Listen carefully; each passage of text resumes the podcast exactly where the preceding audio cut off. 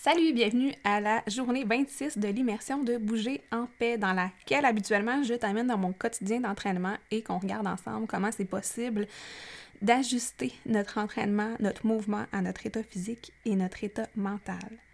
Aujourd'hui, c'est une autre exception parce que j'enregistre encore l'épisode en avance parce que j'ai une grosse journée cette journée-là. Donc, je ne pourrai pas faire l'audio, de un. Et de deux, j'ai choisi cette journée-là de ne pas faire d'entraînement. Donc, il va peut-être, probablement même avoir du mouvement en fin de journée si j'ai réussi à passer à travers cette journée-là. Euh, vers la fin de la journée, peut-être une marche ou quelque chose comme ça, mais j'ai pas euh, prévu d'entraînement en tant que tel. Donc, j'ai choisi de vous parler aujourd'hui de la pause de la récupération. Donc, oui, j'en ai déjà parlé brièvement. On doit avoir des journées de pause ou à tout le moins que ce soit de la récupération active, des journées où on travaille de façon vraiment plus faible, moins intense. Donc, c'est correct, ça doit faire partie de notre horaire d'entraînement c'est pas juste une pause, en fait, c'est un moment qui est nécessaire pour notre corps pour se régénérer. C'est absolument nécessaire.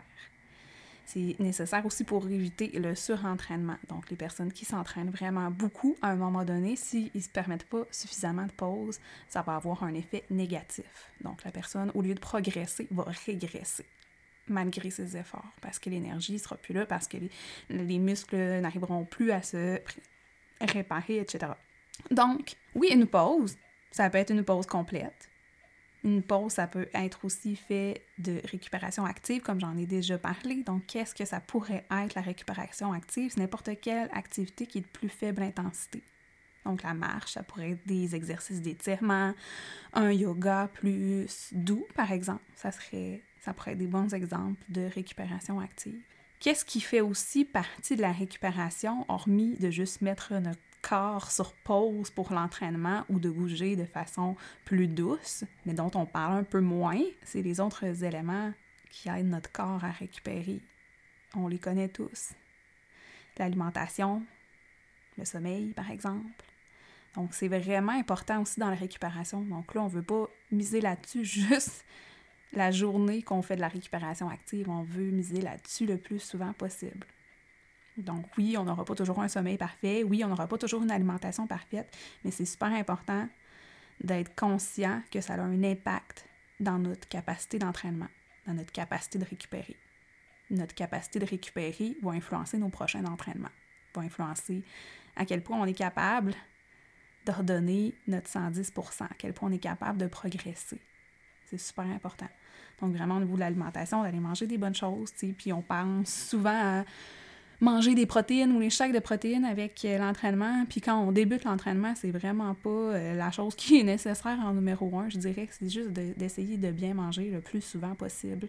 Essayer d'aller chercher tous les minéraux aussi. Hein. On parle des protéines, mais manger des fruits et des légumes, ça va être super important. Ton corps a besoin de toutes sortes de minéraux quand il s'entraîne pour être capable de bien récupérer aussi. Pas juste des protéines. Quoique les protéines, oui, ça peut être important, dépendamment justement encore là de l'intensité de l'entraînement.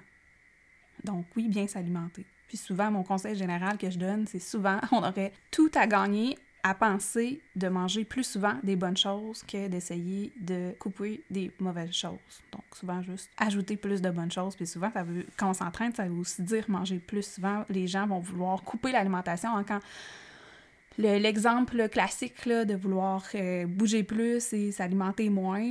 OK, tu vas avoir moins de calories, peut-être qu'à court terme, ton corps va maigrir, si c'est ça tes objectifs, ça peut fonctionner. Sauf que à long terme, ton corps, ce qu'il comprend, c'est dépense, dépense, dépense d'énergie. Pas beaucoup d'énergie qui rentre égale Oh, on me demande beaucoup de travail, je n'ai pas beaucoup euh, de ressources qui rentrent. Qu'est-ce que je vais faire à l'avenir avec les ressources qui rentrent? Je vais les stocker. À un moment donné, c'est ça qui se passe. c'est vraiment pas si gagnant. Ton corps, lui, il sait pas que tu de perdre du poids. Fait que vaut mieux lui fournir l'énergie nécessaire, mais sous forme de la meilleure forme possible, finalement. Puis encore là, c'est vraiment pas mon but de taper ses doigts, c'est le fun de manger tout. C'est ça, c'est juste bien de penser que ça fait partie de la récupération, c'est important, puis essayer finalement de manger le mieux possible, le plus souvent possible, tout en se permettant euh, d'être heureux dans notre alimentation Quand on parle du sommeil aussi, c'est super, super, super important. Ça arrive souvent que quand il y a des épisodes où on, pousse un petit peu plus au niveau du sport, ben on va avoir besoin d'un peu plus de sommeil. C'est pas là qu'il faut aller couper sur le sommeil. Notre corps a besoin de récupérer aussi. C'est là qu'il va avoir beaucoup de réparation pendant le sommeil. Donc, c'est vraiment important. On ne coupe pas sur le sommeil. Et moi, c'est quelque chose que je mets de l'avant de façon très extrême. Si quelqu'un vient me voir qui est en manque de sommeil, qui dort pas beaucoup par nuit, OK, un sommeil normal. Le sommeil, normalement, on devrait dormir entre 7 et 9 heures. Ça, j'en ai parlé déjà à plusieurs reprises. C'est ça pour tous les humains. Les gens qui disent Moi, j'ai pas besoin de beaucoup de sommeil, c'est pas vrai. C'était juste habitué à pas en avoir beaucoup, peut-être. Mais un sommeil récupérateur, un sommeil qui nous permet de bien fonctionner, un sommeil qui nous permet un bon apprentissage, un sommeil qui nous, qui nous permet de faire un bon ménage dans tout ce qui s'est passé dans notre cerveau, c'est un sommeil ça demande 7 à, 8 à 9 heures par nuit. Donc, si quelqu'un vient me voir pour s'entraîner et qui dort 4 heures par nuit, c'est non et aussi longtemps que tu dors pas au moins 7 heures par nuit en moyenne. C'est le numéro un. Ça passe avant l'entraînement. On va pas entraîner un corps qui est déjà fatigué. Ça donne rien. On va t'épuiser. Donc, c'est dire à quel point c'est super important. Et la récupération, ta journée de pause ou ta journée de récupération active, dépendamment de ce que tu décides de faire, dépendamment de où est-ce que tu en es rendu, dans ta progression d'entraînement, de ce que tu as besoin, c'est aussi un bon moment pour chouchouter notre corps. Donc, pourquoi pas, hein, euh, soit se faire un massage soi-même, soit faire des bains avec des sels, c'est super bon aussi pour la récupération. Aller au spa si c'est quelque chose qui est abordable pour toi.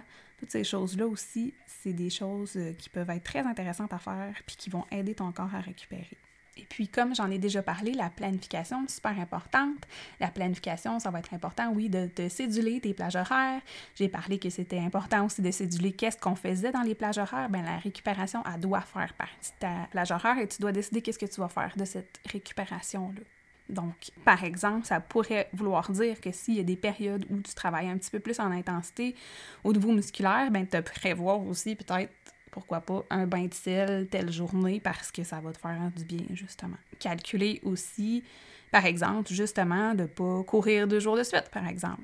Prévoir aussi de ne pas travailler de façon très intense en musculation, des, les mêmes régions de jours de suite aussi. C'est des choses qui sont plutôt importantes pour pas venir épuiser certaines régions qui sont déjà en train de se réparer. Et oui, pour moi, la méditation fait aussi partie de la récupération que ça soit en fin d'entraînement où il y a des exercices de respiration ou une méditation de pleine conscience du corps à la fin pour revenir dans un état un petit peu plus calme, relaxé, ça fait partie de ma récupération aussi. Donc oui, il y a une portion pensée vers la récupération qui doit être présente à chaque entraînement.